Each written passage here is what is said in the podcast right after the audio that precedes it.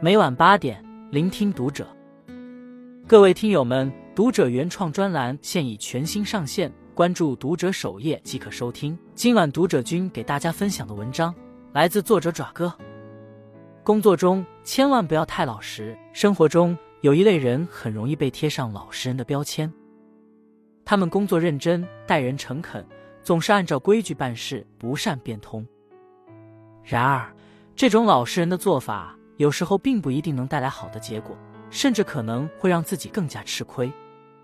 就像一位网友的自嘲：“我特别能忍，结果却像个软柿子，总被人拿捏。”但有一种老实人，往往能避开现实的困境，收获来自生活的偏爱。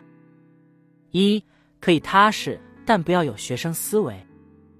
工作里，老实人往往会自觉生出一种很高的责任感和敬业精神。他们尽心尽力的完成每一个任务，对待每一份工作都一丝不苟。然而，这种过于刻板的工作方式和思维，常常会让我们陷入一种困境。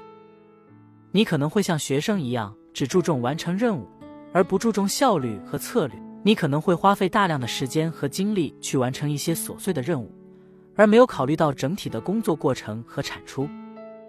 这种学生思维。会让你的精力和热情在职场中被渐渐消磨。工作和学习是有本质区别的，学习要沉浸其中，而解决工作问题更多需要你灵活变通，注重整体效益，而不仅仅是局部效率。我的一位朋友就曾招聘过一位很努力、很踏实的销售，他是公司里最使劲的人，业绩却并不出色。分析原因后发现，他缺乏销售技巧和客户服务意识。工作上只是一味的按照自己的方式去努力，所以工作产出就非常低。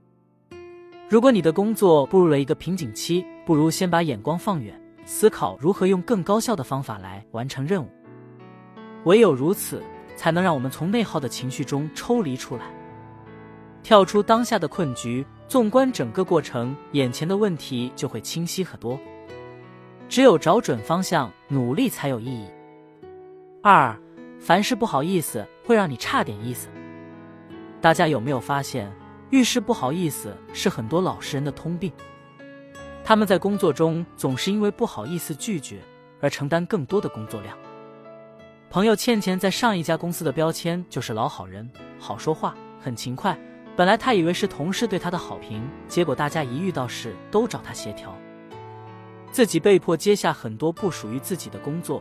不好意思，直接拒绝，也成为了那个唯唯诺诺的人。这种职场老好人做法，实际上是非常危险的。我们往往会因为帮助别人，占用工作时间处理临时性任务，使得自己的工作被影响，还有可能让我们在职场中失去自己的定位和价值。所以，工作中你需要学会说不。当同事或者上司提出不合理的要求时，你需要勇敢的表达自己的观点和立场。此外，有些老实人还会因为不好意思提要求，失去很多机会。他们往往不敢要求加薪、晋升或者更好的工作机会，认为只要默默的做好自己的工作，就会被领导看见。其实，这种想法根本不现实。在职场中，我们的大量工作根本不会被人看见，只能自己主动汇报，去积极争取，去规划自己的职业发展。只有不断提升自己。让自己的工作被看见，能力被证实，才能在职场中收获成功和回报。三，学会反内耗是老实人的出路。有一句老话叫“吃亏是福”，但在职场中，过于老实的人往往只有吃亏。他们可能会为了迎合别人而做很多无用功，甚至会因为过于追求完美而耗费大量的时间和精力。这种内耗不仅会让你在工作中感到疲惫不堪，还会影响到你的生活。因此，作为老实人，我们必须学会反内耗。首先，要学会控制自己的情绪。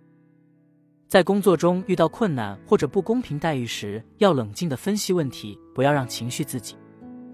另外，还要理性的看待问题。在工作中，不要过于追求完美，也不要太过于纠结细节。要从整体的角度出发去看待问题，理性的分析利弊和得失。不可否认，老实人虽然值得尊敬，但在职场中却未必能获得成功。